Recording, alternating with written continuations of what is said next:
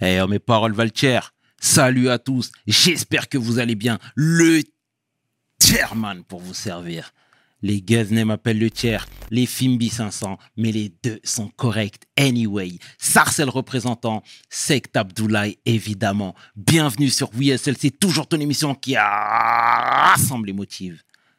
Au fil des émissions, nous recevrons différentes personnalités qui viendront s'asseoir à ma table, nous parler de leurs échecs, mais surtout de leurs réussites. Alors, Hugo, take a seat, non?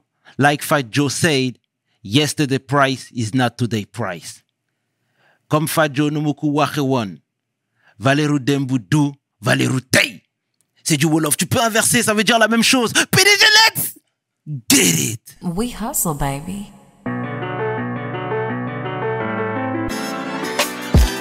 Le chairman. We hustle, baby. Le chairman. We hustle, baby. Le chairman. De retour sur WeSL et aujourd'hui je suis vraiment fier, honoré de recevoir mon homeboy, champion, homme de cœur, philanthrope, l'homme que l'on nomme Aurélien Duarte. Salut Aurélien. Waouh, tu m'as fait frissonner le chairman. Quel ring announcer. Waouh, ouais, ouais, quel verbe. Le chairman en, en chair, en muscle et en verre. Merci infiniment pour cette joie, cette patate d'entrée de jeu rassemblée. Tout est dit. On pourrait, on pourrait s'arrêter là, je crois. hein. Merci infiniment pour cette invitation. Merci. Merci à toi. Franchement, tout le plaisir est pour nous. Merci d'avoir fait le déplacement. Ça fait un moment qu'on te suit. Ça fait très longtemps qu'on te suit. Et il était impératif que tu viennes t'asseoir à ma table. Sincèrement, mille merci euh, Aurélien. Dis-moi, est-ce que tu peux te présenter s'il te plaît pour celles et ceux qui ne te connaissent pas? Ok, on va faire très court. Aurélien Duhart, aujourd'hui euh, né euh, à Dakar en 1970, donc fais le calcul. Les cheveux Ouais. blancs vont te donner une indication. Euh, D'origine capverdienne, de parents du Cap-Vert, arrivé en France à l'âge de 3 ans, et une enfance euh, compliquée. Hein. Je fais pas le misérabilisme, mais des fractures, des 14 déménagements, des redoubles. Tu sais, le, le petit boulet dans la classe, tu vois, on a di- différentes casseroles, et, et moi j'étais vraiment celui-là, quoi. Euh, donc euh, enfance un peu compliquée et euh, dévalorisation, manque de confiance, absence du père, une maman un peu dure, ou, tu vois, compliqué quoi, compliqué émotionnellement. Donc soit tu développes la force, soit tu développes la fragilité. Moi j'avais dévelop- développé la fragilité. Donc une enfance un peu discrète euh, et puis euh, après euh, ensuite arrivé vers l'âge de 13-15 ans, l'adolescence, commencer le sport, commencer à vouloir changer. Rapidement compris que waouh, on peut changer, c'est possible même si moi ça m'a mis très longtemps commencé le sport à 13 ans et j'ai commencé à briller, à percer à 17 ans. Donc, il y a 4 ans quand même. hein. Et euh, donc, euh, l'expansion, la découverte de l'autre, la découverte de l'amélioration, la découverte que rien n'est figé.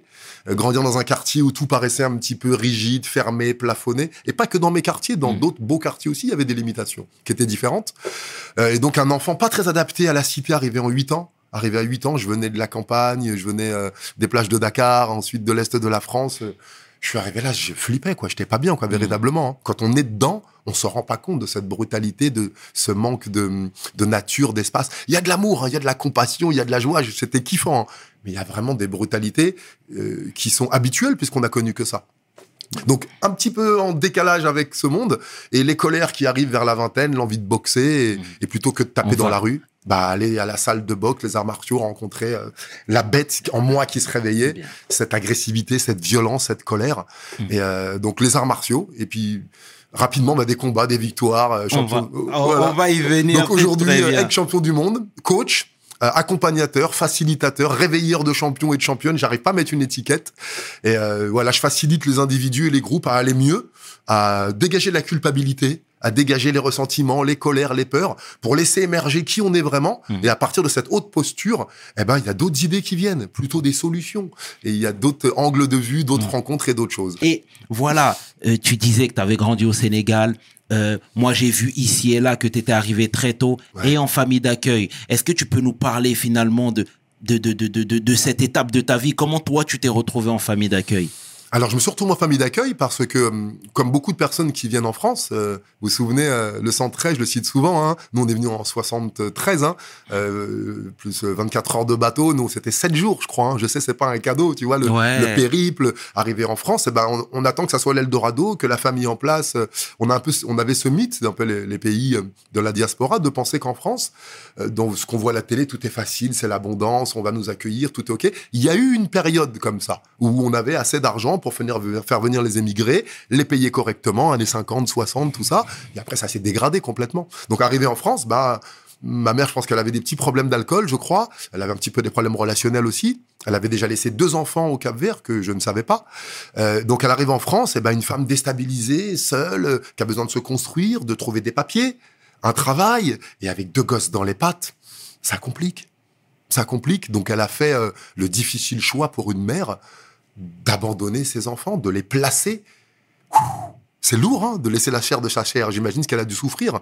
Et en même temps, c'était la condition pour nous mettre en sécurité. Euh, Comme je dis souvent, je l'ai jamais vu boire. Je Il y a plein de choses que j'ai jamais vues. J'ai peut-être pas vu certaines de ses détresses parce qu'elle les avait réglées.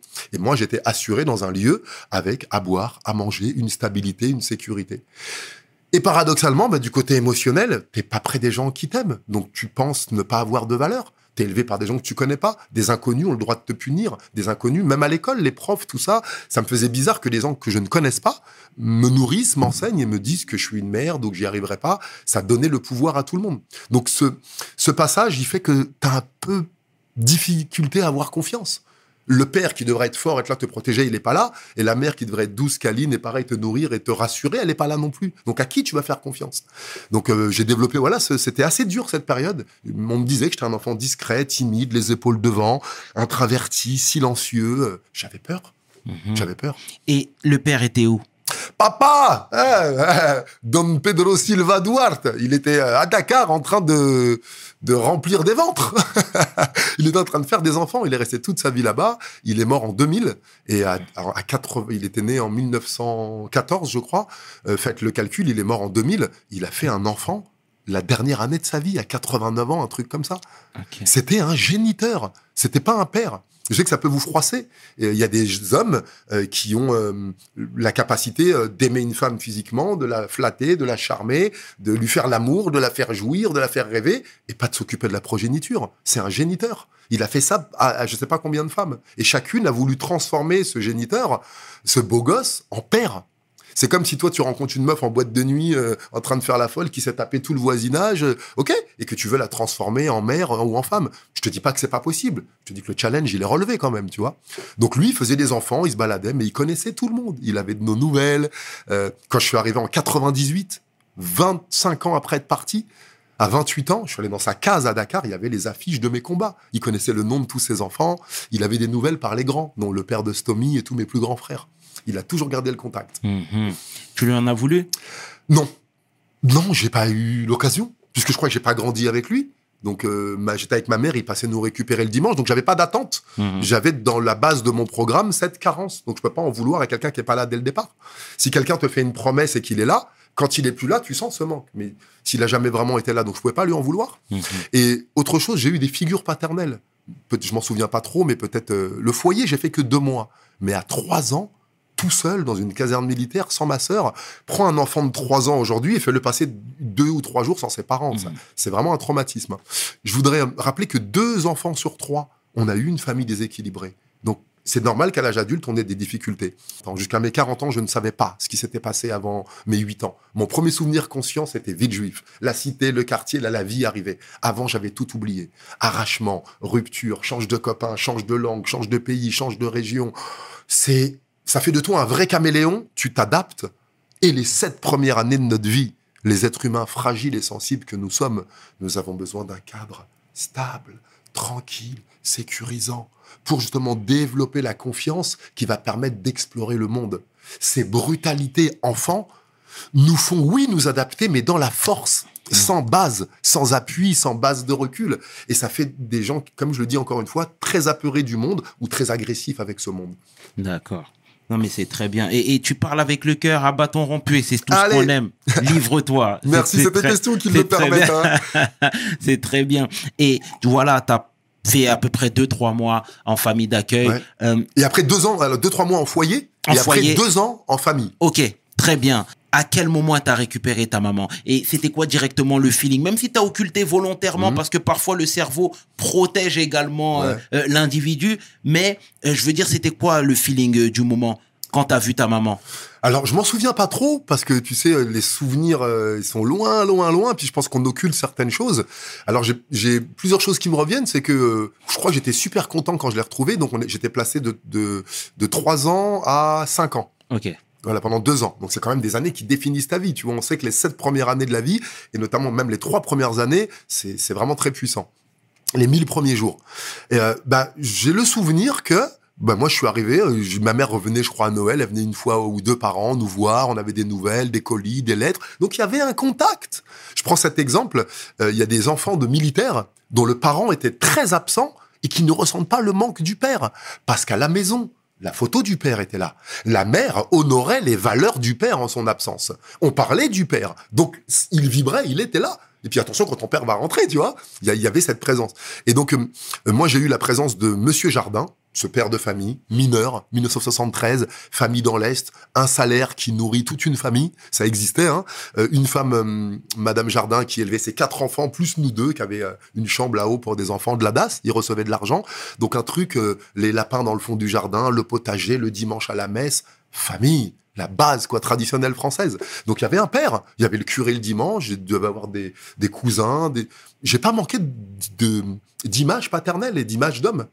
Et arrivé à 5 ans, eh ben ma mère m'a fait cet autre cadeau d'arriver avec un homme. Et comme ma mère était une femme qui avait, je pense, qui était très petite fille dans sa tête, très jeune fille dans certains points de vue émotionnels, elle avait besoin d'un homme beaucoup plus mature. Donc elle a pris un homme que j'appelais mon papy, un vieux. Il était né en 1909. J'ai été élevé par un homme qui a connu la Première Guerre mondiale, les premiers avions, qui savait ni lire ni écrire, qui a travaillé dans les champs, qui, c'est un truc de fou, quoi. Qui a connu la, guerre civile espagnole, la résistance en France. Donc un vrai bonhomme. Et à, mes 5 ans, il était là, papy. Moi, je l'appelais papy. Il me dit, ah, c'est papy, c'est ton papy, ah, d'accord. Et ben moi, je ai sauté sur les genoux, je lui ai fait des bisous, et j'ai appris à cet homme la tendresse, la caresse, et j'ai, ouais, je lui ai dit, c'est mon papy, ok. J'ai un père, quoi. Il est un peu vieux, il est, euh, mais il y en a un à la maison. Mhm. Et ça change tout quand tu rentres à la maison et qu'il y a un bonhomme, tu poses pas ton cartable pareil. Hein? Bien tu sûr. fais pas les mêmes choses, hein, avec tout le respect que j'ai pour les mamans. Et donc voilà la découverte du sport, l'amour du sport. Moi, j'ai vu que euh, tu étais un, un- un amoureux d'abord de basket. Ouais, Tu étais un amoureux de basket. ouais. D'accord. On est à peu près dans les années 80. 90. Avant ça, 90. vraiment, il y a eu amoureux du foot? Sais, j'arrive à la cité, tout le monde joue au foot. À l'époque, il n'y avait pas les terrains de basket. C'est après les années 90 que c'est arrivé. Ok. Donc nous, on avait terrain de foot. Donc si tu veux être dans le groupe, il n'y avait pas les ordinateurs, on avait- on n'avait pas, euh, euh, comment dire, à la télé, il n'y avait pas Internet, il n'y avait pas les caméscopes, les magnétiques, il n'y avait pas ça. Mhm. Donc il fallait aller dehors au contact de la vie. Il fallait que tu aies un talent à proposer aux autres. Courir vite, raconter des blagues, être dans les buts. Il y avait un truc, tu vois. Mhm. Et donc j'allais au foot pour être avec les copains. Et j'étais nul. Mais quand je te dis nul, c'était une catastrophe. C'était de pied gauche, je comprenais rien au jeu, j'avais peur des bousculades, mais les, copains me prenaient. Et à force d'être nul au foot, il y avait un, un, un rôle que personne ne voulait au foot. Qui va dans les buts? Waouh, Moi, j'y vais. Et aller dans les buts, déjà, tu vois que les gars te regardent, tu existes. Tu prends une responsabilité, quoi. T'es Mm. le plus petit, t'es le plus fragile, t'es plein de plâtre et tu prends la responsabilité. Parce que tu sais, le goal, t'as une seconde dans le match. Mm. Si t'arrêtes le but, t'es la star. Si tu le prends, t'es down, quoi. Mm. Et j'avais besoin de vivre ça aussi, tu vois. D'être peut-être euh, évalué par rapport à mes actions et pas par rapport juste à mon corps physique. Et donc, je vais dans les buts et je commence à bien gauler. Je commence à, tu me rappelles un souvenir, là. hein. Je commence à plonger, à arrêter des trucs, à, tu sais, à, ouais, à faire ce que les autres aimaient, à me déchirer, mais je m'en foutais. Waouh, Aurélien, il plonge, on le prend dans les buts. Et à force de jouer avec les mains, bah, je commence à kiffer de toucher le ballon avec mes mains. Basket. Et là, je commence à grandir, à grandir. Je fais du tennis de table en club, du karaté en club, la ville juive. Je vais jusqu'à la ceinture marron. Pas de compétition, vraiment, mais je commence vraiment à apprendre la discipline. Quatre fois par semaine, j'ai un rendez-vous avec des gens forts dans quelque chose et que je vais copier et modéliser et regarder. Comme peut-être toi, quatre fois par semaine, tu vas en bas des blocs et tu regardes. Et tu es impacté par ce que tu vois, tout simplement. L'environnement nous, nous, comment dire, nous impacte beaucoup. Donc il y avait ça. Et euh, après, c'est arrivé vraiment le basket. J'ai fait karaté, tennis de table en club, le foot avec les copains, puis j'ai un peu lâché après vers 16-17 ans. Et arrivé, bah, terrain de basket, je crois, au, arrivé au lycée. il y a un playground, là, il y a des... Ouais, bah, ça commence à jouer. euh, et je parle de ça, 87... euh, ouais, 87... 88 par là, c'est vraiment tôt. L'arrivée de Jordan, hein, l'arrivée de la NBA, l'arrivée de Canal+, c'est un truc de fou tout en même temps. Donc là, je me passionne pour le basket. Et l'année de mes 17 ans, je prends 17 cm. D'accord. Dû Impressionnant. à, dû à l'accumulation de sport? Allez, on va y aller. On va y aller. Dû à ce que je pense dans ma tête. La pensée agit sur la matière. Je vais déplacer cette tasse, je vais casser cette tasse. Il y en a qui y arrivent, oui, et ils meurent, ils meurent rapidement. On a l'histoire de Bruce Lee. Regardez les gens qui prennent leur chi et qui font des démonstrations avec. L'énergie, elle sort. Et ils vivent, ils vivent pas vieux, ces gens-là. hein. Euh, donc, euh, quand ma pensée était, tu es fragile, tu n'as pas de père, tu es un boulet, tu as une inquiétude pour ta mère, tu... Qu'est-ce que je vibrais à ce moment-là? Le doute, l'inquiétude, le ressentiment, la peur. Immédiatement, il y a des hormones, des courants électriques qui me traversent. Même si tu dis je suis plus fort que ça me traverse, ça envoie à mon corps, à mon cœur des émotions, des émotions basses, de culpabilité, de peur, de ressentiment, de détestation. Et ces émotions, elles agissent immédiatement sur mon corps. Quand j'ai commencé à changer la manière dont je pensais, c'est possible pour moi, lui a réussi, il faut s'entraîner. Quand j'avais des exemples concrets, palpables, que je pouvais rencontrer, eh ben, quand la, la manière de penser a commencé à changer, que les émotions étaient plus fertiles, plus dynamiques, plus joyeuses, eh ben, le corps s'est transformé avec. Et je sais que ça te chamboule. Parce que tu penses que ce qui transforme ton corps, c'est la muscu, c'est les médicaments, c'est ce que tu mets dans ton corps, que c'est l'extérieur, les mots des autres. Et oui, ça agit sur toi. Bien sûr que oui. Là, aujourd'hui, mes mots, ils agissent sur toi. Et je le souhaite. Et je souhaite aussi que tu prennes conscience que ces mots, tu peux te les approprier, ils t'appartiennent, et que si jusqu'à aujourd'hui tu t'étais dit je suis une merde, je suis pas capable, ouais les mecs des quartiers c'est dur, ouais on n'a pas la bonne couleur, ce sont tes croyances qui te limitent. Ne me crois pas. Pendant une semaine, change ses pensées. Je suis capable, ma couleur est un avantage, mon sexe est, est ce que je suis. Euh, mon côté euh, pa- parler un peu quartier, ça peut me donner un charme. Et je vais aussi apprendre un autre vocabulaire, développe des choses. Mais reconnaissez ça. C'est la pensée qui agit sur la matière. Bien, tout simplement. bien. Et bien sûr, après, la répétition, le travail et tout ça. Et c'est bien vrai, bien juste tout ce que tu dis. euh, Et c'est bien, t'es spontané, t'es passionné. Non, on aime ça, on aime ça, c'est bien. Et voilà la découverte du kickboxing cette fois-ci. Ouais. C'est juste après. Ouais, c'est juste après. Donc vraiment basket de 87 à 91. D'accord. Playground, machin. Je frôle ce qu'on appelle à l'époque la Nationale 4 à Bourg-la-Reine. Il y avait Sceaux à côté, euh, une équipe qui jouait en Ligue 1 à l'époque. Vraiment, je frôle le haut niveau, mais je vois, je peux pas. Je peux pas. J'ai commencé à 17 ans. J'ai pas les basiques, j'ai pas les fondamentaux. Tout seul en un contre un, je suis pas mal, mais j'ai pas de main gauche. Stratégie de jeu, j'y comprends rien. Tu sais, il y a des postes au basket, on joue sans ballon. on se dé- Mm. Je suis largué. Moi, j'aime prendre le ballon et foncer au panier, tu vois. Mhm. Donc, euh, et le basket, ça me plaît, mais je me rends compte que je pourrais pas aller où j'ai envie d'aller, c'est-à-dire au sommet du monde. J'ai envie d'aller à un truc, faut que je sois le meilleur du monde. Et en kickboxing. Voilà. Et, et justement, bah, avec le basket arrive un peu euh, les dunks. Il y avait que ça en 89, 90. Je sens une expression de colère. Donc j'arrache des arceaux, dunk carrière, moulinette. Et, et quelle fierté, quelle fierté pour un petit minot de Villejuif d'un mètre 88, 87, tu vois, de voir à la télé Terence Stansbury, Michael Jordan, les, les, les pros qui sont à Levallois faire des dunks. Et moi, l'incapable, le nul, je fais des dunks avec eux. Je monte au-dessus de 3 mètres 05 et je fais des trucs et je leur colle des contres et waouh, waouh, la confiance. Je vais de Villejuif jusqu'à Bir en vélo à pied ou en métro pour rencontrer les basketteurs NBA pro. J'ai envie de te partager ces perles. J'allais jouer avec eux. Je suis parti en Thaïlande pour aller rencontrer les meilleurs. Donc, le kickboxing arrive en 90. Je dois changer de club. Et pour dire la vérité, on est toujours attrapé par ce que l'on fait. Un an avant, mon club m'avait rajeuni d'un an. Parce que j'étais trop frêle pour rester un an de plus en espoir avant de monter en senior. L'année d'après, la fédération s'en rend compte, même s'il n'y avait pas Internet, hein, avec les, licences. Bah, il est dans 70 ou 71, tu vois. Donc, tromperie, il y a une tricherie, le club a une amende, et moi, pendant un an, je suis privé de compétition. Même si j'étais mineur au moment des faits, et même si, euh, comment dire, euh, j'avais, accepté, j'avais écouté mon entraîneur. Euh, et donc là, je me retrouve à Bourg-la-Reine, donc dans ce club où ça joue pas mal, tu vois, deux entraînements par jour, de la muscu, ça, ça commence à... Et là, je peux pas faire les matchs. Donc là, je me rends compte que ah, j'ai la rage. Et il y a un endroit pour ça. Et comme de par hasard, dans la salle où je pratiquais les karatés de 13 à 17 ans, il y a dit initiation découverte kickboxing, été 91. Euh, un cours offert. Et comme j'ai animé pendant des années, c'est dans les villes, quoi, découverte. Avec Patrick Réa et Francis Amdaoui, mes deux premiers entraîneurs. Et là, bah, je vais à la salle, tu vois, je fais l'échauffement. Et dis-toi, le petit gamin, là, il a 10, j'ai pris 17 cm. J'ai 4 ans de tennis de table dans les pattes. La vitesse, la répétition, le, basket, je monte ma main à 3 mètres 20. T'imagines ça sur un coup de pied? La, coordination, j'ai tout. J'ai juste pas la garde, tu vois. Et j'ai la mémoire de 4 ans de karaté dans ma salle. Les mawashi, même si je passe pas la hanche, c'est pas des coups. Les types, les front kicks. Et je tape au pao, ça part, bim. ouah, je vois les gens tournent la tête. Et dans cette salle où j'avais été médiocre, dans la même salle, encore une fois, j'attire l'attention.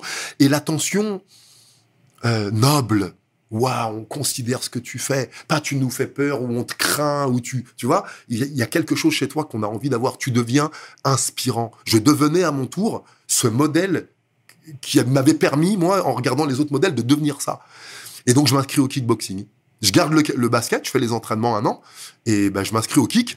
Et la première année, à l'époque, euh, il y avait beaucoup dans quatre- années 90, c'était pas aussi vulgarisé. Les salles classes qui sentent bon, c'était quand ça puait euh, qu'on allait faire de la boxe, tu vois. Et donc, mon entraîneur, inscrit en septembre, octobre, novembre, au mois de novembre, je suis sur le ring.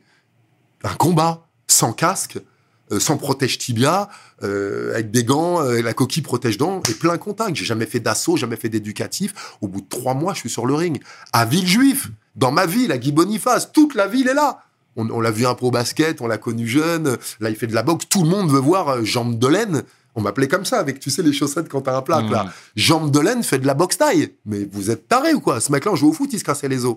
Et premier combat à Villejuif, bagarre générale entre deux cités de Villejuif. Ils ont failli annuler mon combat. Et ils gardent le combat quand même. Et je boxe. Et je gagne KO au troisième round. Et c'était le championnat de France classe C. Donc, quart de finale gagné, demi-finale gagné, finale gagné. Euh, je suis champion de France la première année, trois combats, trois KO. Je fais un, combat de gala, encore un KO. Classe B en boxe taille, que des KO. En kickboxing, que des KO, invaincu. Classe A, invaincu. Pendant quatre ans, j'étais invaincu. J'étais un phénomène, je m'en rendais pas compte. Grand, maigre. J'arrivais avec la tête de, du Chicago Bulls sur mon, mon short. J'arrivais avec un poste, public ennemi. Et qu'est-ce qu'il fout là, ce mec? Il- Et voilà, j'ai un, petit peu surpris. J'ai fait beaucoup de KO, beaucoup de réussites. Ça m'a permis d'avoir mon bac, de trouver une meuf, de, de trouver ma voie, de faire STAPS. Ce- le sport m'a vraiment euh, canalisé, empêché d'être trop violent. Ça m'a permis de rentrer dans la sécurité, travailler la nuit, Mmh. travailler en protection et avoir un métier. Ça m'a vraiment changé ma vie. ouais. D'accord. Et de faire du mannequinat aussi. De mannequinat, un petit peu. oui, un petit peu. Ouais. Quand j'avais le nez encore un petit peu droit. D'accord. faut chercher des Ça gueules va, un y a- non, il n'y a, pas- y a pas trop de séquelles, ça va. Ouais, mannequinat, il y a eu Rumble qui m'a beaucoup suivi, la Mhm. marque, euh, la marque hip-hop qui est encore existante aujourd'hui. Sinon, j'avais défilé pour Kenzo, Gauthier, Castelbajac, fait quelques pubs. Tu sais, quand tu prends des coups dans la gueule, la plus grosse prime que j'ai pris dans ma vie, c'est 10 000 euros. En fin de carrière en Espagne, je tournais entre 3 et 5 000 par combat. 3 000, c'est quand tu me voyais dans Karaté Magazine années 90, quand tu me voyais à Eurosport à Canal+, que les gens pensent que je roule sur l'or. C'est vrai que je me débrouillais mal, j'avais pas de sponsor, j'avais pas ce côté business, j'avais aussi la diabolisation de l'argent. Donc je gagnais pas beaucoup. J'avais trois métiers à côté. Euh, Agent de sécurité, je travaillais la nuit, j'étais euh, euh, comment dire, je donnais des cours et je travaillais au centre aéré avec les enfants les vacances. Je me reposais pas, pour ça que je me cassais. J'arrivais pas à m'occuper de mon couple, j'étais trop dispersé.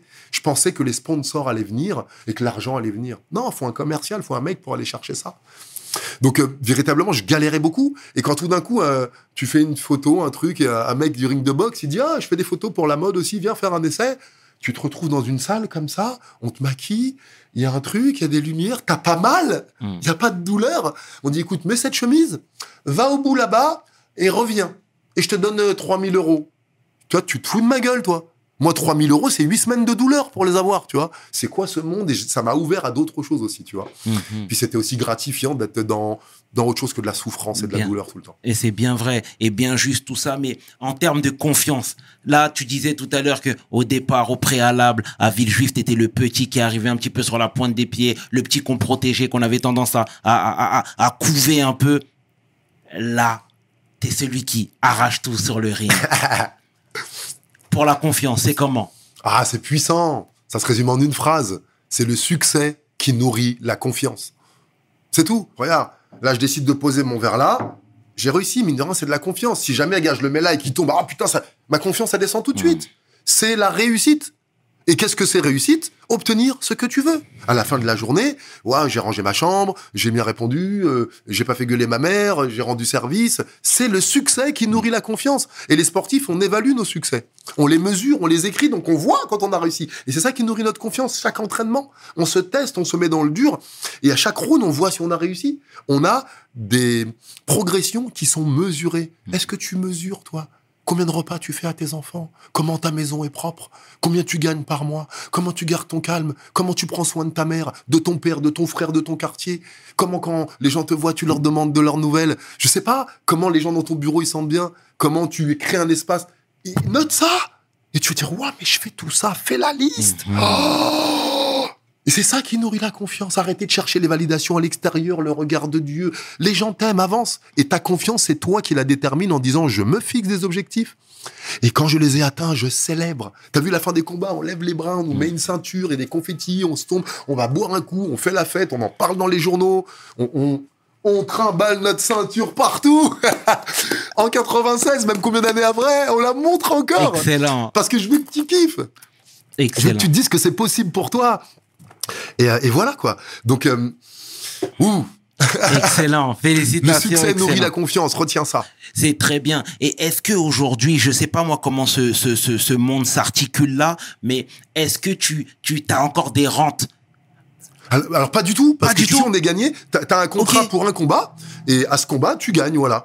Et où tu, tu gagnes cette somme-là, après c'est tout. Tous les mois où j'avais pas de combat, ben, il y avait pas d'argent. C'est pour ça que je travaillais, euh, ben, il y avait des combats tous les mois, mais ça gagnait pas assez. C'est pour ça que je travaillais à côté. Mais même quand tu as décroché le Graal, à savoir Même- la ceinture. Bien sûr, à l'époque, souvenez-vous, 96, c'était quoi la boxe taille? Deux magazines, une fois par mois à Canal+.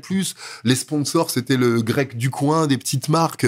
Même si après, il y avait des gros plateaux avec Canal+, et Sami Kepchi, où là, il y avait beaucoup de sous. Et il y avait d'autres par... Mais c'était quand même vachement euh, rare. Tu vois, il n'y avait pas l'attention qu'il y a aujourd'hui. Aujourd'hui, je connais des boxeurs classe A, euh, depuis les années 2000 ou même un peu après, qui boxent ou qui boxent pas. Ils ont Venom qui donne tant, Everlast, des marques, des entreprises, des sociétés. Tous les sports reconnus ont ça. Ils travaillent à la RATP, tous les sports olympiques. Nous, on n'avait pas cette connaissance en boxe taille. Moi, c'était, c'est les combats qui rapportent. Alors que ce qui rapporte, c'est les partenaires, les sponsors, les villes, le merchandising, les interviews, les séminaires, c'est tout ça qui rapporte. Mais nous ne le savions pas. Je sais qu'un copain m'a dit, là, il m'a dit, Aurélien, moi, je boxe. Il m'a dit, mes revenus, les combats, c'est 30%. 70% c'est les partenaires et les sponsors. Mais nous, on se sentait pas légitime. Je vais voir qui qui me connaît. Donc, quand quelqu'un nous donnait un t-shirt, un petit, on était content. Et à côté de ça, bien sûr, tu avais Dida, Le Banner et d'autres mecs qui avaient, qui étaient sous les feux des médias et d'autres qui avaient ce côté business que je n'avais pas. Et bravo à eux, je l'ai appris aujourd'hui, tu vois. Des regrets? Il y a eu. Oh, il y a eu. Bah ouais, gars, bah ouais, bien sûr que oui. Quand en fin de carrière, tu raccroches à 41 ans, après t'être cassé le bras, euh, les mâchoires, la main, euh, après des litres de sueur, de tout ça, et tu regardes, pas de reconnaissance de l'extérieur. Bien sûr que j'ai eu cette période d'amertume où les, les sportifs grossissent, sont dépressifs, sont durs avec leurs élèves, ou font le combat de trop. Euh, J'étais pas bien. J'ai pas de maison, j'ai pas d'argent de côté, j'ai arrêté ma carrière de boxeur, j'ai pas un sou de côté, j'ai des enfants, une femme, il faut que je retourne au turbin et que je rembosse encore.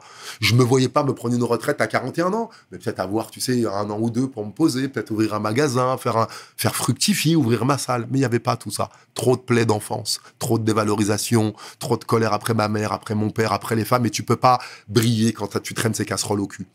Donc, euh, il y avait cette colère, et après le travail d'identification. Waouh! Si je regarde mon passé, regarde ton passé là, quel qu'était ton passé, d'accord? Et regarde tout ce qui a été horrible, tout ce qui a été dur, tout ce qui a été catastrophique. Et je sais qu'il y a des choses qui l'ont été. Regarde immédiatement comment tu te sens. Ça, ça apathie, euh, manque d'énergie, démotivation. Tout de suite. Alors que tu ne fais qu'avoir une pensée de quelque chose qui n'existe plus.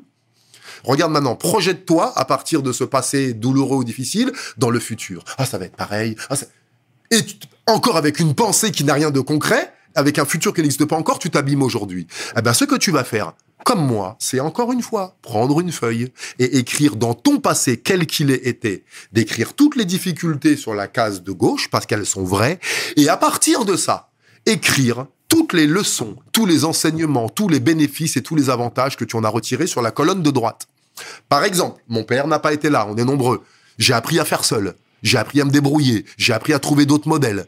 Waouh, tu saisis J'ai reçu de la violence dans ma vie. Bah, je l'ai pas rendu cette violence quand j'étais enfant. J'étais pur amour. Je laissais ma mère me taper parce que il fallait qu'elle sorte sa colère et que moi j'étais peut-être, j'avais euh, la fragilité, c'est vrai, j'avais pas la capacité de me, défendre, mais je permets à cette, à cette femme, si elle tapait quelqu'un dans la rue, elle serait allée au commissariat et on me privait de ma mère. En recevant la violence de ma mère, eh ben, ça me permettait de me rendre compte, ouais, les adultes souffrent. Ouais, ce monde est injuste. Moi, plus tard, j'apporterai de la justice et de la justesse et j'essaierai de pas taper les enfants. Quelque, si tu as manqué d'argent, ça t'a développé ta capacité à en chercher. Donc, véritablement, regarde ton passé et regarde-le avec qu'est-ce qu'il y a de bon. Qu'est-ce- Comment tu as été payé autrement qu'en euros? En voyage, en rencontre, en découverte, en nouveaux endroits, en aventure, en expérience. Tu saisis? Et là, ça te redynamise et tu peux avoir un présent meilleur et un futur qui le sera tout autant. C'est bien.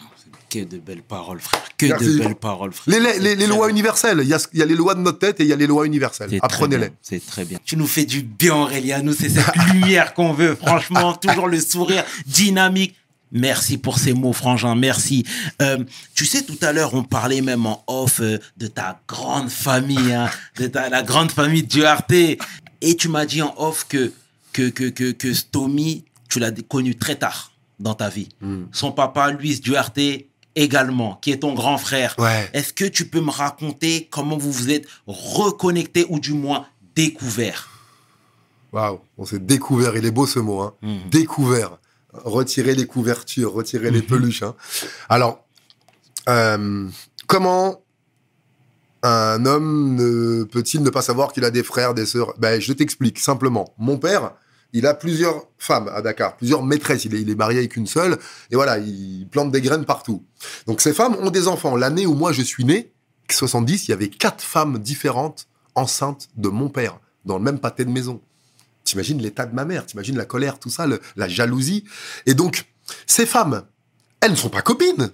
Elles sont rivales, vous êtes bien d'accord. Deux maîtresses, souvent, quand elles se rencontrent, ça sent pas bon. hein. Elles sont rivales. Donc ces femmes, déjà, ne se parlent pas entre elles. Donc quand l'enfant naît, elles vont pas lui dire tu as un frère, machin, parce que l'autre femme est une rivale. Il y a eu dans ma famille des volontés de, de pas d'enfants, des euh, comment dire, de la magie noire de femme à, à l'autre pour qui allait le garder euh, Pedro, quoi, pipi, tu vois. C'est mon, mon grand-père, mon, mon père, pardon le grand-père de Stomy. Et donc ces femmes, quand elles quittent le Sénégal, elles ne se connaissent pas. Mais mon père, le dimanche, lui, savait qu'il avait des enfants. Donc de temps en temps, les plus grands, euh, Louis, qui est décédé, mon grand frère Louis et les autres qui sont à Dakar et d'autres, il prenait sa voiture et il faisait le tour de ses maîtresses et il allait récupérer les gosses pour nous faire des tours ensemble. J'ai une ou deux photos, mais moi, j'ai pas le souvenir. J'avais moins de trois ans. Alors, et alors que Louis et tous les autres savaient que leur père avait des enfants là-bas, des enfants là-bas, ils le savaient, les grands. Donc quand toutes ces femmes sont revenues, une grande partie en France, une s'est installée à Sarcelles, une s'est installée dans le 91, il y en a qui, avaient- qui étaient installées dans le 94. Mais ma mère ne m'en a jamais parlé. Jamais. J'avais ma sœur Virginia, ma plus proche, et mon frère Januario et ma sœur euh, Maria des Lourdes, qui sont, euh, euh, qui sont un, un dans le nord et l'autre dans l'est, et ma sœur près de moi. Pour moi, c'était ma seule famille. Et je me rappelle qu'à 13 ans, quand j'habitais, j'ai habité un an à Tismons, avant de m'installer à Villejuif, il y a une fois, j'arrive chez moi et je vois euh, Félino, un beau black qui là, Rasta, euh, truc. Tu vois, c'est ton demi-frère et tout. J'avais passé une soirée avec lui, tu vois, puis hop, c'était passé à autre chose. Et euh, on avait pu reparler après. On avait, on avait pu reparler. Et un jour, à 17 ou 18 ans, je suis à hum, Saint-Michel avec mes potos, tu vois, à 87, 88, euh, en train de crâner dans la rue, en train d'aller manger un grec. À l'époque, il fallait aller dans le 13e, il fallait aller à Saint-Michel pour trouver un sandwich, tu vois. Donc euh, c'est peut-être pour ça aussi qu'on en bouffait moins de cochonneries.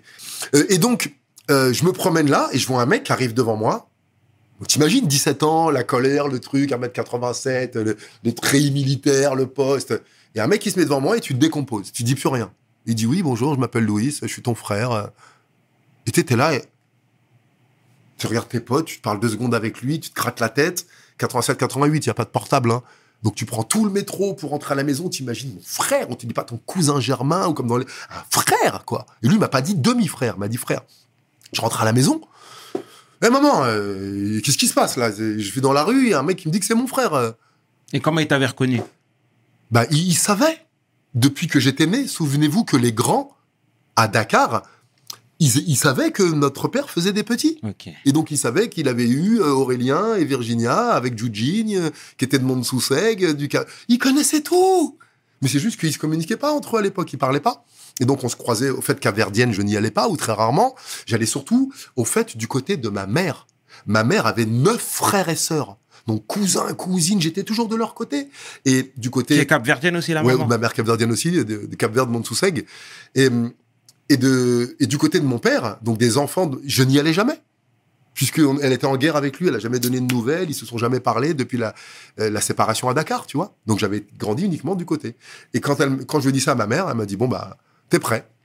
Assieds-toi. Et elle m'a dit quelques mots là-dessus. Et c'est là que je me suis renseigné. Donc Zi- Zizi d'autres frères. Et j'ai laissé tomber parce que j'avais ma meuf j'avais j'ai pas voulu chercher. C'était trop. J'ai appris qu'il y en avait un. Quand on a un quand on apprend qu'il y en a 28 au Portugal en Hollande d'un côté c'est génial on s'est réunis on a fait des on a fait des stades des stades des fêtes dans des stades on a fait des trucs garder des contacts mais c'est très très dur et ce qui était très fort c'est que donc je rencontre Louis hein et moi, je commence en 87-88 à écouter du rap. Je traîne dans le 94 à Gentilly avec Sléo. Je sais pas si vous avez connu à l'époque. Ils étaient avec. euh, C'était un peu le groupe euh, Jimmy J. euh, Il y avait Solar avec eux. Il y avait euh, Mhm. Fab. après, après, après Coma, tout ça, ceux qui étaient du 18e, il y avait Fab. Euh, et donc je traîne avec eux, tu vois, façon hip-hop, donc plutôt quartier sud. Il y avait, euh, il y a pas loin, il y avait Sully aussi, il y avait les, les Little, tout ça, parce que le hip-hop était très important dans ma vie. Et donc je traîne avec eux. Et limite à des concerts à l'espace, au concert euh, de Team Dog à l'espace Ornano, où ils disaient fuck Compton, tout ça. Il y avait un mec qui levait un t-shirt avec marqué Compton. Et c'était Stomy. mais je dis, mais quel bouffon, lui. Tu t'aimes pas, t'aimes Compton, viens pas au concert de Team Dog, tu vois. Et je l'ai croisé plein de fois comme ça. Peut-être. Et un jour, je, j'ai dit, putain, mais je regarde ces chansons, tu vois, Ministère Hammer, dédicace à la famille Duhart, Gilles Duhart. Et pareil, je dis, merde, mais c'est qui, lui? Dis-lui, mais c'est ton neveu. C'est le fils de ton frère. J'ai dit, putain, mais j'ai 21 ans. On a, ça trouve, on est croisé des soirées. Il faisait de la boxe anglaise. On aurait pu se boxer, on aurait pu se taper dessus. Avec les histoires de conneries de gang, on s'est peut-être couru après, on s'est peut-être tiré dessus. Et c'était mon neveu, quoi. Je le savais pas. Et un jour, un journaliste qui fait la couverture pour un de mes combats, il couvrait Stomy pour un, événement. Et Stomy était en répétition, je crois, à la Cigale. En dessous, il y a une salle de répétition, la Boule Rouge, je crois, une salle. Et Stomy chantait là. Et le journaliste me dit, bah, je vais te le présenter. Donc j'arrive dans cette salle-là. Et Stomy, je me rappelle, il répétait, il s'arrête net, il regarde comme ça, et il me dit, j'ai cru que c'était mon père, rajeuni de 20 ans, qui rentrait dans la salle. Et c'était moi. Et je l'arrête comme ça, et il me dit, ah, Aurélien Duhart et tout, ouais, je dis Gilles Duhart, et on se prend dans les bras et tout. Je dis, bon, vas-y, il faut qu'on s'éclaircisse, là. Et il me dit, ouais, je te suis dans les combats et tout, mais moi, je te suis dans la musique. Je dis, c'est qui ton père? Il dit, ouais, mon père, il, il s'appelle Louis, on le surnomme Zizit. Je dis, mais moi, j'ai un frère qui s'appelle Zizit. D'accord? Et je dis, euh, et il me dit, toi, ton père, il s'appelle comment? Je dis, bah, moi, mon père, il s'appelle Pedro Silva Duhart, et tout le monde l'appelait Pipi. Il dit, mais c'est mon grand-père, Pipi. Donc, je le regarde comme ça, on a 4 ans d'écart, habillé pareil. Je dis, mais je suis ton oncle alors Mhm. il me dit ah ouais Et à partir de ce moment-là, on a créé des liens forts, on s'est suivis, on s'est soutenus. Il a organisé des galas pour que je puisse boxer, il a même payé. On s'est vu pour des interviews, des trucs, et, et je l'ai encore eu il y a pas longtemps. Donc imaginez un petit peu les, les folies de cette vie de planter des graines partout. D'accord, Et bonjour à toutes les autres sœurs, les autres frères, et, et, tout ces, cet embroglio, cette toile d'araignée, cette nébuleuse familiale Mm. qui est fantastique, qui est riche et qui en même temps qui est tellement déstructurante et déstabilisante. Et là, la famille est toujours soudée? Toujours, euh, on se voit, il y a des liens. Je sais que les frères et sœurs euh, se voient. Il y a des fêtes capverdiennes, les fêtes, ils, se- ils se parlent entre eux. On essaie de croiser des choses, de faire des interviews. Quand quelqu'un a un événement, on a pas mal de personnages publics chez nous. Donc quand quelqu'un fait un événement, ça réunit la famille. On, ouais, il y a des anniversaires, des soirées, des trucs. On garde le contact. Mais c'est assez difficile. On garde le contact. Mais, mais c'est ce qu'on retiendra et c'est très bien, c'est très bien au passage. On le salue, notre cher frère Stomy. Ah là là, qui était Et- sur scène il y, a, il y a une semaine, là, on dirait qu'il a 20 ans. il jump de partout, il a Ah, la c'est bien, patate. c'est bien. D'où lui vient cette énergie Abdoulaye, il sait. Il Ouais. sait. Et brièvement, je sais pas si tu avais prévu la question. Oui, bien sûr. Je t'amène bien un petit sûr. cadeau. Eh ben, merci déjà. Des tomates de mon jardin. D'accord, c'est très bien. Et, et, et tu vois, je vais rebondir là-dessus. C'est très bien que tu en parles. Déjà, je te remercie pour ce beau gift. hein. Yeah. Merci beaucoup. On va bien, on va bien cuisiner ce soir. Merci beaucoup. Mais voilà, aujourd'hui, toi, tu es, tu as 52 ans. Ouais. Au mois d'octobre, me vieillis pas. hein. Excuse-moi alors. Dans quelques semaines. T'as bien raison. Pas de souci. Et, et, et- et voilà, tu es toujours euh, euh, en, shape, t'as la ligne, t'es T'es, t'es bien en forme, etc. Mm. Euh, moi, j'ai vu ici et là que tu étais vegan. Alors, je, je l'ai été euh, 11 ans et là, j'ai fait une petite modification. Ouais. Ok, eh ben, explique-moi, s'il te Ok. plaît. Écoute, Sherman, merci euh, pour cette question parce qu'elle est osée. Elle est, euh, elle est profonde, elle est puissante et elle touche à des choses euh, sensibles. Donc, euh, ne sois pas surpris que je vais parler avec un peu plus de douceur, parce que je sais à quel point je vais te chambouler, toi qui m'écoutes. Moi qui étais aussi fortement chamboulé il y a une quinzaine, il y a une dizaine d'années, quand j'ai entendu les vérités sur euh, ce qu'on appelle de la nourriture, qui n'en est pas. Et comme chaque personne qui fait ce parcours, on parle de, spiritu- de spiritualité, d'évolution, de grandir, d'être un meilleur père, un meilleur humain. C'est quand même le but du hip-hop, hein Bien sûr. de faire des humains meilleurs. hein. Ça a été inventé pour arrêter ces rivalités, ces guerres qui tuaient, de faire une compétition noble pour s'améliorer. Peace, unity, love, Love. and Mhm. having fun. hein. Mhm. Euh, donc, euh, je, je traverse ma vie comme tout le monde. hein. Je mange de la viande quatre fois par jour, des produits laitiers, des trucs. Comme tout le monde, je fais pas attention. Je fais ce qu'on me dit, quoi. Ce qu'il y a à la télé, tu vois. Tu manges trois repas par jour. En plus, après, on nous rappelle les collations. Je commence à faire du sport, les compléments, les trucs. Et, tu sais, c'est chamboulant, quoi. Et je commence la, la boxe à 72 kilos, à ce poids-là, en 92. Et 73, 74, 75, 76. Pourquoi je grossis Bon, effectivement, je prends du muscle et je galère. Les sédentaires prennent de la graisse et les sportifs prennent du muscle. Déjà, en 94, je crois, je rentre en équipe de France. Elle n'était pas super structurée, on n'a pas un super bon médecin. Euh, moi, je vais voir un nutritionniste pour euh, perdre du poids, parce que notre médecin n'était pas compétent. Je vais sur l'échange, je paye à l'époque 500 francs, là, 80 balles, 500 francs pour un médecin qui me dit, bon, ton chocolat, faut mettre moins de chocolat, tu sais, il te montre ta tartine, les doses et tout ça, les féculents. Et le mec me dit, je te parle de ça en 1994. Il me dit, vous mangez de la viande rouge? Ah ouais, hamburger, euh, grec, euh, steak, euh, bolognaise. Il dit, ouais, bah t'arrêtes ça tout de suite. Comment ça, j'arrête ça tout de suite? Et il m'explique, en 1994, on le sait depuis bien longtemps, que le corps humain, c'est de la chimie. Il y a un environnement, je crois que c'est, corrigez-moi les spécialistes, euh, alcalin ou basique. Tu vois, soit il est très acide ou basique. Et dans un environnement basique, fait de végétaux, de bonnes choses, les microbes, les maladies, elles viennent comme ça, elles rentrent dans le corps. hein. Il y a plus de virus dans ton nombril que dans un mètre cube d'air. On est, pollué de virus. Arrêtez d'avoir peur de ça. hein. Et donc, euh, ce, comment dire, ce, euh, corps physique, si est nourri d'une bonne alimentation, de bonnes choses, eh ben, les maladies ne restent pas, la santé reste. Et ce médecin me dit en 94 que la viande rouge abîme les tendons que la viande rouge est acide et que l'acidité abîme le corps. Et que comme mes tendons maintenant ils sont en équipe de France, il faut y faire attention.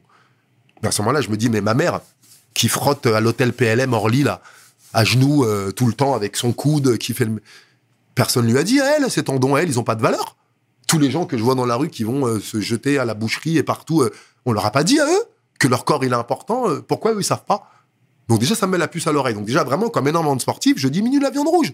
Et là on passe à la viande blanche, qui à l'époque était peut-être plus saine, parce que plus l'animal est petit, moins son corps peut contenir euh, d'hormones de croissance, de pesticides, d'antibiotiques et de toutes les saloperies qu'on leur met.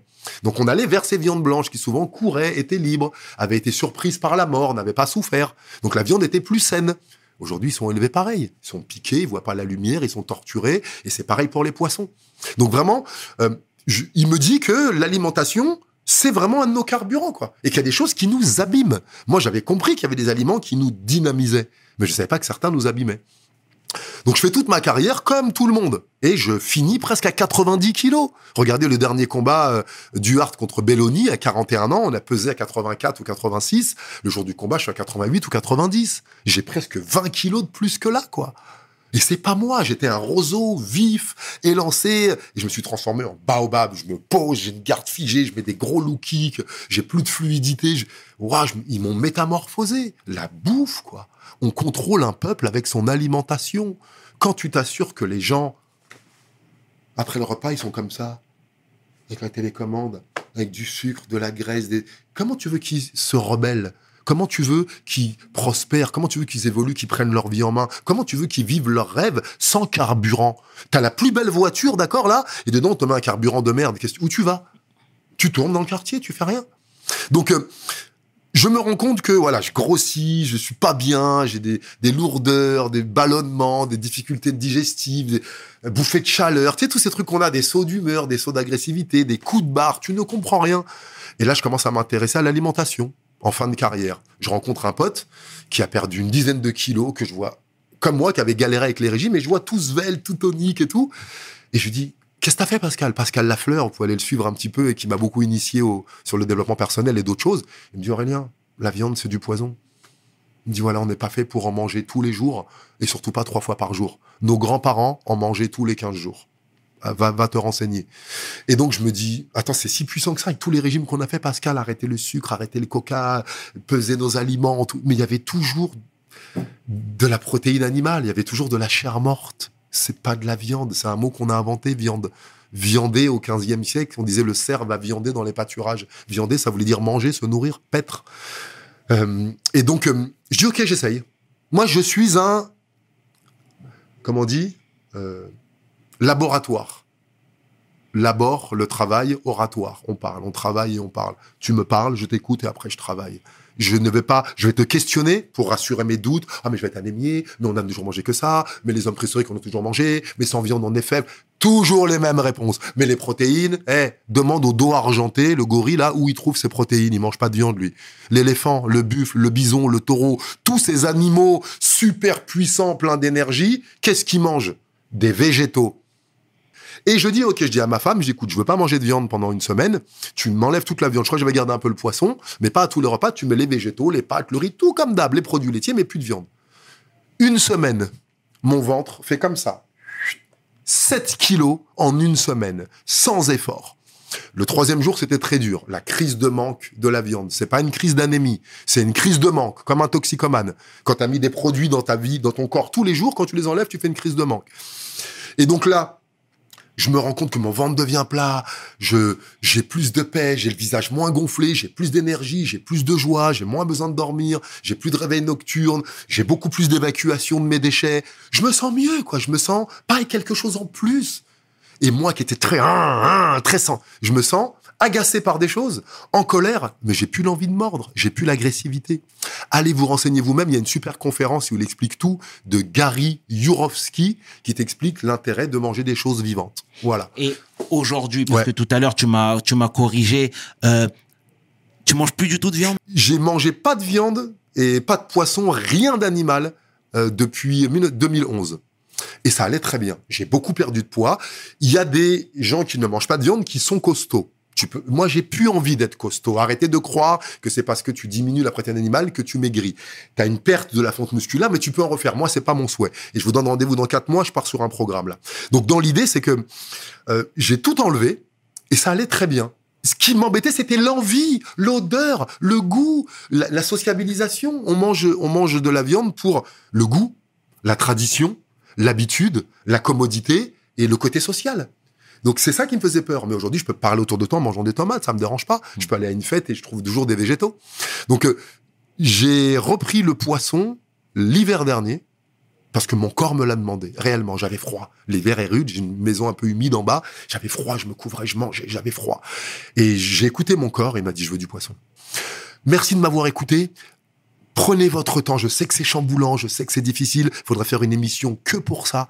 Écoute ton cœur. Va compléter ces informations avec des spécialistes. Il y a euh, euh, un super reportage. Il y a The Game Changers, tous les musculeux des années 90 qui t'en parlent. Il y a plein de renseignements. Il y a la mode végane qui va te dire comment manger. Tu vas halluciner des saucisses, des viandes végétales pour garder le goût et la mastication sans t'abîmer la santé. Il y a tous les laits végétaux pour les fromages, les desserts. Il y a plein de recettes. Ouvre le champ des perceptions. Et merci pour ton écoute. Non, mais c'est très bien. Et, et, et tu sais, moi, je respecte totalement euh, euh, les, les, les, les convictions de Ouais. chacun, mais est-ce que tu peux comprendre que finalement, certaines personnes ne comprennent pas, ne comprennent pas, pardon, ton cheminement, à Oui. savoir, tu, tu, tu, tu, tu condamnes entre guillemets euh, ceux qui consomment de la viande. Alors, je les condamne pas. Non, oui. C'est pour ça que je mets les guillemets. tu peux les Voilà. enlever les guillemets. Bon, bon, d'accord. J'invite ceux qui en mangent à se demander Voilà. pourquoi tu en Mais manges. Ouais. tu consommes un peu de poisson quand même. Aujourd'hui, maintenant, c'est revenu, ouais. D'accord, d'accord. Ouais. Donc tu peux comprendre l'imbro- l'imbroglio un peu. Bien sûr. les- Tout à fait, bien sûr. Mhm. et, et pour vous dire, euh, je sais que, à ce qui paraît, même les végétaux souffrent. On le sait aujourd'hui, quand tu coupes une plante, on sait que les arbres parlent entre eux. Je sais qu'il y a de la douleur. Mais bizarrement, le cri de la tomate, l'horreur de la tomate, le jus de tomate qui coule, ça me fait moins mal que si c'était un animal, tu vois. Donc je comprends tout à fait. Maintenant, j'aimerais peut-être ouvrir le champ en te disant que j'ai pensé comme toi. Pourquoi est-ce qu'on mange de la viande? Par habitude, par tradition, par commodité, non pas par un besoin physiologique de ton corps. Alors maintenant, je vais te dire, imagine que tu as une voiture qui marche euh, euh, au 95, ok? Mm. On te dit, il faut mettre du 95. Et toi, tu décides que tu vas mettre du gasoil ou du 98. C'est ton plein droit. Mets-en dedans. Elle va rouler ta voiture. Quelles vont être ses performances? Comment va être la fumée qui sort? Quel va être euh, l'état de la voiture après qu'elle ait cramé tout ce carburant qui n'est pas le sien? Donc la question est là. Il y a les lois de notre tête et les lois de la vie. Je vais faire très très simple. Tu n'as rien d'un mangeur de viande. Tu n'as rien d'un carnivore. Tu n'as pas de griffes. Tu n'as pas de canine, tu ne cours pas à 60 km heure, tu ne vois pas la nuit, tu n'as aucune pulsion. Si je pose un poussin sur la table, je pose un poulet vivant, et je vous dis, vous voulez du poulet, les gars, là? Qui le tue? Qui les plume? Qui l'ouvre? Qui le vide? Per- tout Non, non, non, je veux pas faire ça, on on laisse ça au boucher. Nous, on consomme la mort. On n'y participe pas. Si tu devais y participer, tu mangerais moins de viande. Donc nous avons un élan naturel de donner la vie, de protéger la vie, et en même temps, on a cette éducation, cette propension. Comment se fait-il que depuis une vingtaine d'années, une trentaine d'années, on nous dise qu'il faut en manger trois fois par jour et même au petit déjeuner, alors que nos grands-parents n'en mangeaient qu'une fois par jour? Dans toutes les religions, de l'Aïd à l'Aïd, du carême au carême, pas le vendredi. Comment ça se fait que pendant des années, il y a eu ça, et là, depuis 40 ou 50 ans, partout, partout, les pubs, c'est pourquoi des végétaux? On te dit plus de pommes, plus de carottes, on te dit toujours plus de viande, plus de fromage, plus de laitage. Pose-toi la question. Les gens qui dirigent ce monde savent comment tu fonctionnes mieux que toi. Et ils savent qu'à partir du moment où tu auras certains éléments dans ton ventre, il y a certaines compétences qui ne seront plus là. Donc oui, honore et continue de manger de la viande. Choisis-la, respecte-la, honore-la. Et s'il te plaît, la prochaine fois que tu vas manger un steak, même si tu es coloré de peau, s'il te plaît, prends un selfie avant le steak. Là, à la pause déjeuner, ou quand tu vas écouter la vidéo, là, prends un selfie avant ton repas s'il y a de la viande dedans. Mange ton repas et reprends un selfie après Hmm. et regarde ton visage. D'où viennent ces rougeurs? D'où Euh, J'ai vraiment besoin d'y revenir dessus. Les, notre agressivité, notre violence, notre brutalité, elle vient d'où vous croyez? Jusqu'à très longtemps, la viande et l'alcool, c'était pour les riches, les rois dominants. Et avec la viande et l'alcool, les dominants avaient la force et l'agressivité pour contrôler le peuple. Le peuple, lui, il avait purée, pâtes, riz, haricots, tous ces trucs qui les calent. En Afrique, tout le riz qu'on bouffe, il vient de Chine. Pourquoi ils nous filent du riz tout le temps? Pourquoi on nous file du riz tout le temps? Qu'est-ce que ça fait quand t'as du riz dans ton ventre, de l'amidon? Tu es collé, on bouffe des cols. Donc pour contrôler le peuple, il y avait les cols pour les travailleurs. Et pour les dominants, l'alcool et la viande, pour qu'ils soient forts et agressifs, pour qu'ils leur fassent peur. Donc on ne donnait pas ça, puisqu'on disait les riches voulaient l'opulence et voulaient donner de la viande et de l'alcool à la fête. Pour Et on s'est dit, on va faire un test de donner de la viande et de l'alcool à certains pauvres pour voir comment ils réagissent. Parce que le risque, c'était qu'ils se rebellent contre les riches Hmm. Puisqu'ils nous exploitent, ils nous, ils nous- Et là, on s'est rendu compte que les pauvres, quand ils mangeaient, et j'en fais partie des pauvres, hein, quand ils mangeaient de la viande et de l'alcool, et qu'ils buvaient de l'alcool, contre qui ils se fâchaient? Contre leurs frères. Eh ben, eh ben, Allez vous renseigner. Je sais qu'il y a cette habitude que tu as, il y a tes papilles, il y a ton goût, il y a ta santé, il y a ton contrôle, et quand tu achètes ces produits morts et transformés, à qui tu donnes tes euros? Mhm. qui détient les usines et les, les sociétés de bouffe industrielle qui t'empoisonnent et qui détiennent derrière les laboratoires pharmaceutiques qui vont te vendre les médicaments pour te soigner? Open your mind, ouvre ta conscience, ouvrez les œillères, à ton rythme. Si t'as du mal, je suis là. Si tu t'es senti jugé, accusé, j'en suis désolé. Ok. C'est pas mon souhait. Je, je suis désolé pour ça. En Merci pour votre écoute. en tout cas, mille merci Aurélien, encore une fois, d'avoir parlé à, à cœur ouvert, Ouais. d'avoir fait le déplacement. C'était une, dis- une discussion riche. Tout ce qu'on aime ici. Mille merci pour tes mots en tout cas. Et assurément, les gens en profiteront. Et t'es quelqu'un de bien. Donc, une énième fois, je vais te dire merci au nom de toute l'équipe de WeSL, Aurélien. Voilà. Merci WSL, merci le chairman, merci à l'équipe et, à- et à tous ceux qui regardent et au plaisir de continuer un bout de chemin ensemble si ça vous dit. Merci, Frangin, Force. merci. Merci. C'était 500 avec l'homme que l'on nomme Aurélien Duarte pour WSL. Mes paroles valent Peace. We hustle, baby.